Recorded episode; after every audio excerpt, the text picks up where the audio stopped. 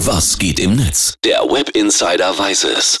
Was geht im Netz? Der Web Insider weiß es. Und wie heißt es so schön, das Netz schläft nie. Deshalb sagen wir euch täglich um kurz nach acht im Web Insider, was Trend ist und worüber in den sozialen Medien gesprochen wird heute. Ja, und wir haben es ja eben schon gesagt, am Wochenende mussten wir das mittlerweile vierte 1 zu 1 in Folge der Nationalmannschaft ertragen und darüber regt sich die Twitter- und Facebook-Gemeinde auch noch bis heute auf. Zu Recht, gut war das wieder nicht. Und das sagen die User dazu.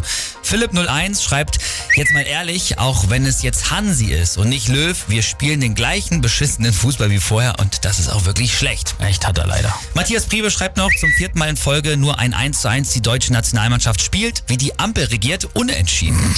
Ui. Oh.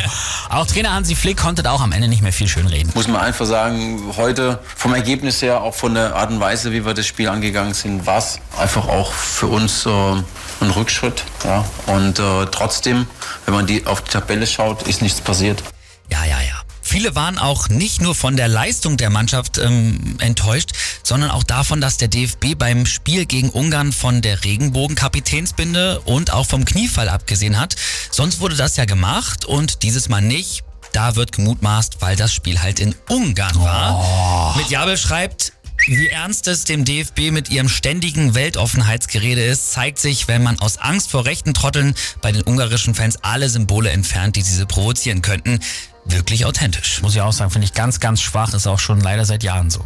Und zum Abschluss noch ein Tweet von Außermensch, der schreibt, ach, Deutschland spielt heute gegen Ungarn, das sind die, bitte nicht, Hungerspiele. Wow.